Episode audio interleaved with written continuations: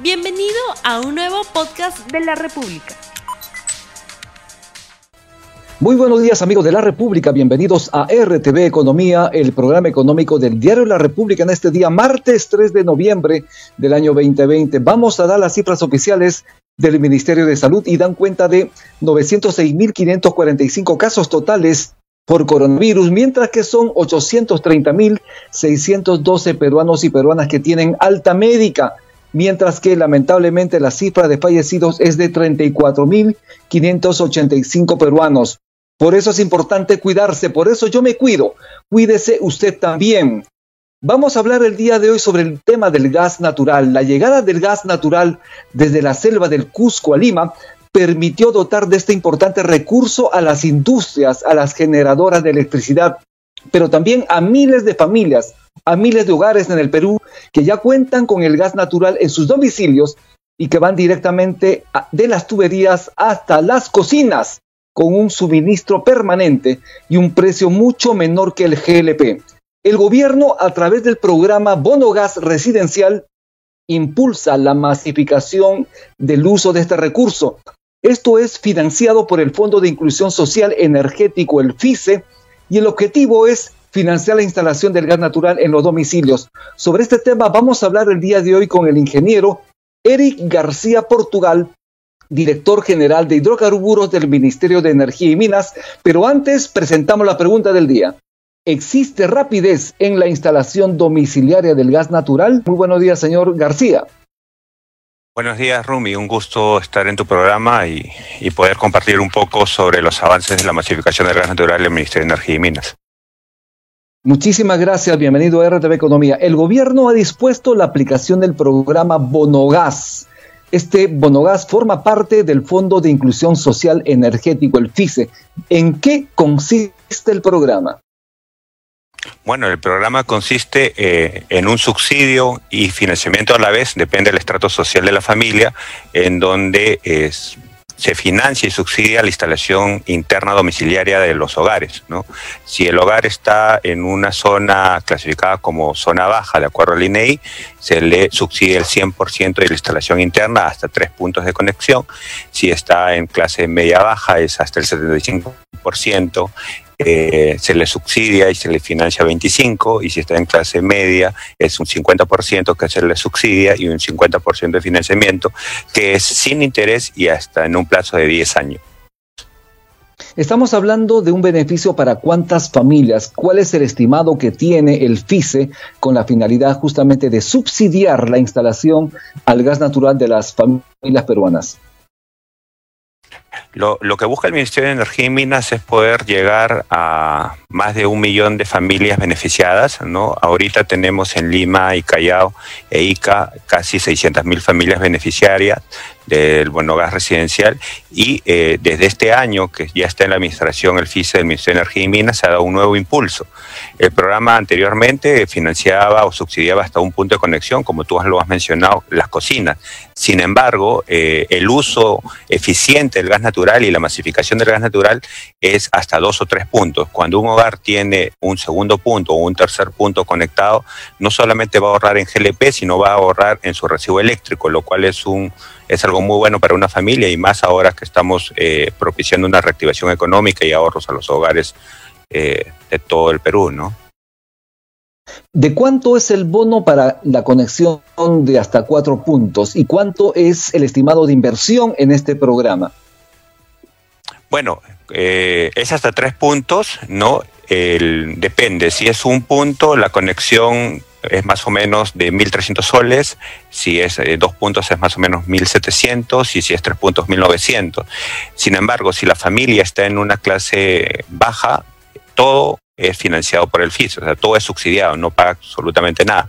Si es clase media baja, es solo paga el 25% y si es clase media paga el 50%. Las cuotas van desde 2 soles hasta 9 soles por recibo eh, en 10 años, ¿no? Entonces una familia que tiene un solo punto puede estar pagando en clase media 2 soles o en clase media hasta 9 soles por mes, lo cual es un súper ahorro porque con tres puntos una familia podría tener una terma una secadora una olla rosera a gas, lo cual va a hacer que eh, su recibo de, de electricidad baje considerablemente, ¿no? Estamos hablando más o menos de un ahorro entre 80 a 120 soles en el recibo eléctrico si es que pasan, por ejemplo, su termoeléctrica, ¿no? A una terma de gas natural.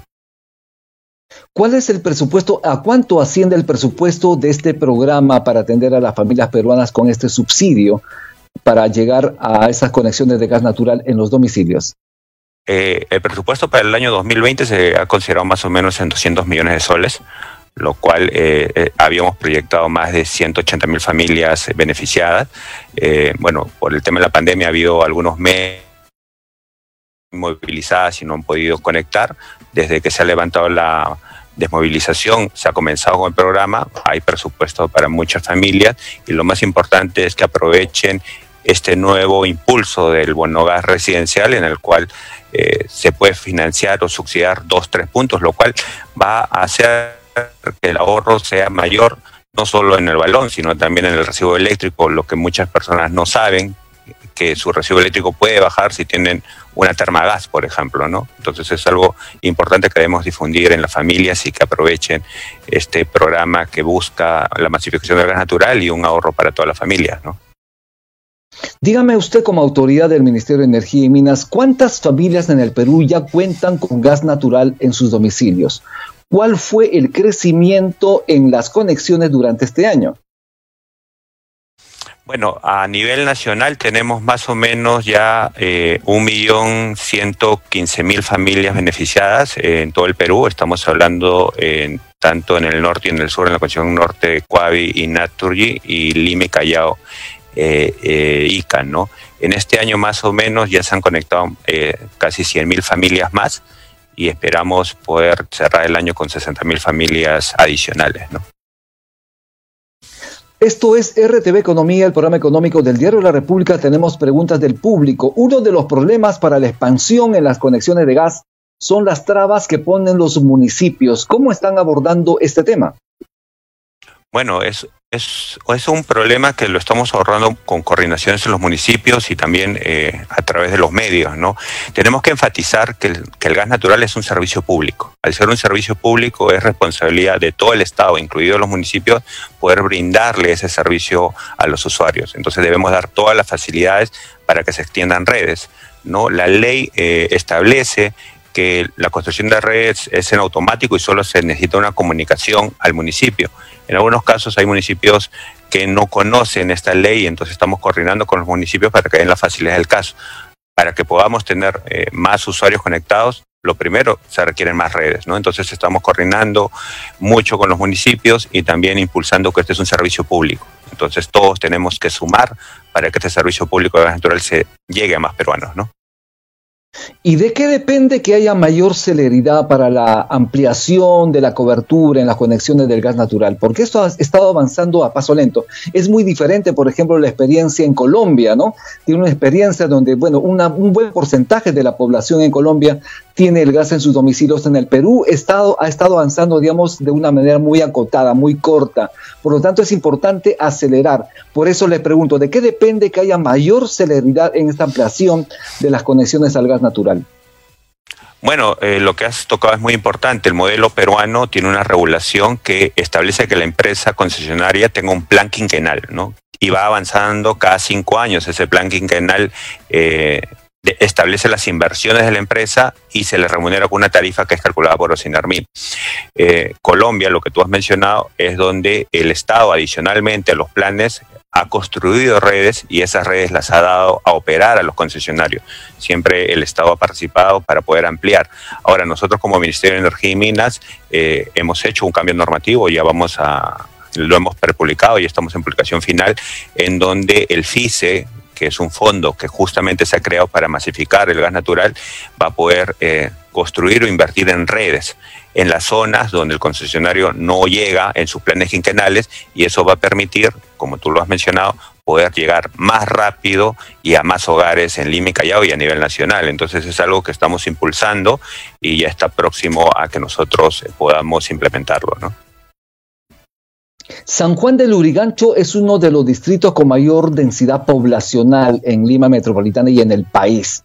Pero hay familias que se están quejando por el encarecimiento en el precio del gas natural y durante la pandemia también han visto que este precio ha subido. Se ha encarecido el precio del gas natural en los domicilios. ¿Qué es lo que está pasando? ¿Por qué las familias tienen que soportar altos precios en el gas natural? Bueno, el precio no sube, y eso hay que tenerlo claro, es un precio regulado por el OSINARMIN, no es que la empresa puede poner un precio diferente, es una tarifa, al igual que el servicio eléctrico y el servicio de gas natural, es una tarifa fija. Lo que ha sucedido es que muchos hogares han consumido un poco más. ¿No? Y eso obviamente se refleja en el recibo. Por eso nosotros lo invitamos a todas las familias que no solamente tengan un punto, tengan dos puntos para que, por ejemplo, si tienen una termoeléctrica o tienen otro artefacto tipo una olla rosera, puedan tener gas natural y puedan ver el ahorro también en su recibo. ¿No? Hay familias, por ejemplo, que eh, tienen varios artefactos eléctricos y si su consumo es de 180 o 200 soles, han pasado la termagas, su recibo de luz ha bajado a 100 soles, 90 soles, 80 soles. Entonces ya estamos hablando de un ahorro más o menos de 100 soles, más el ahorro que ya tenían en el cuántas? ya es un ahorro considerable. Ahora, si hay algún tema de reclamo con los recibos, eh, pueden, pueden realizar un reclamo y eso lo ve los INARMIN, ¿no? en una segunda instancia. ¿Cuáles son las, perdóname, cuáles son las áreas de expansión eh, del tendido de las tuberías del gas natural en Lima? Porque hemos visto que todavía hay distritos a los que les falta llegar el gas natural. Hay zonas, por ejemplo, en La Molina, por ejemplo, eh, no sé si en San Isidro, pero hay zonas donde también tienen abastecidos las familias el gas natural. ¿Qué hacer? ¿Cuál es el plan de expansión que tiene pensado el ministerio a través también de la dirección que usted ocupa con la finalidad de que más personas, más peruanos, más familias puedan abastecerse de gas natural?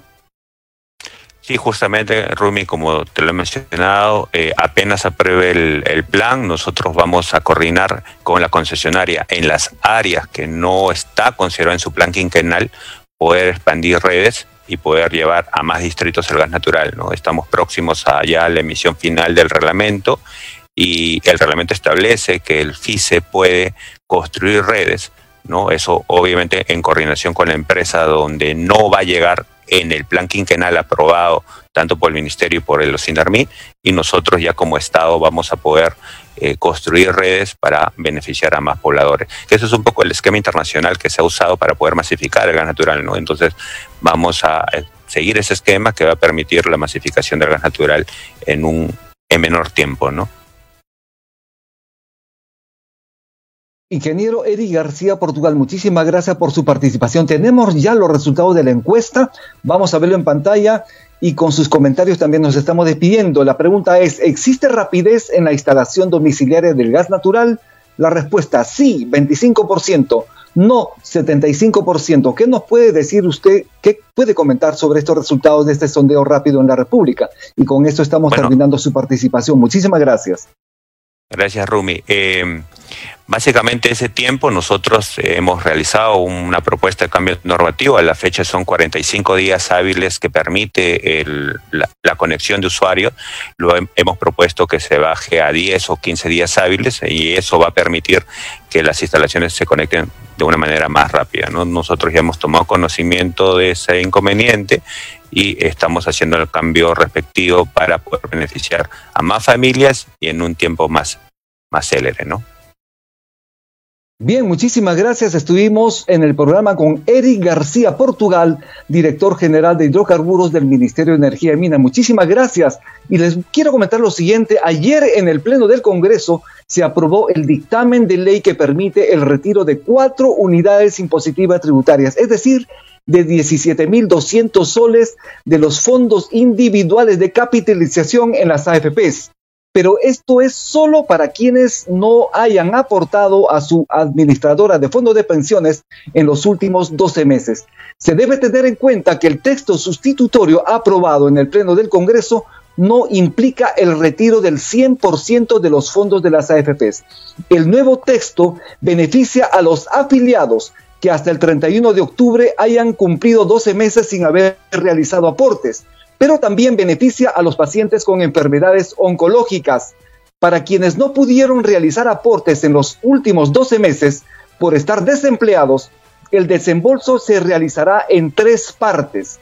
Los primeros desembolsos serán de hasta una unidad impositiva tributaria, es decir, 4.300 soles, y la diferencia será en un tercer depósito.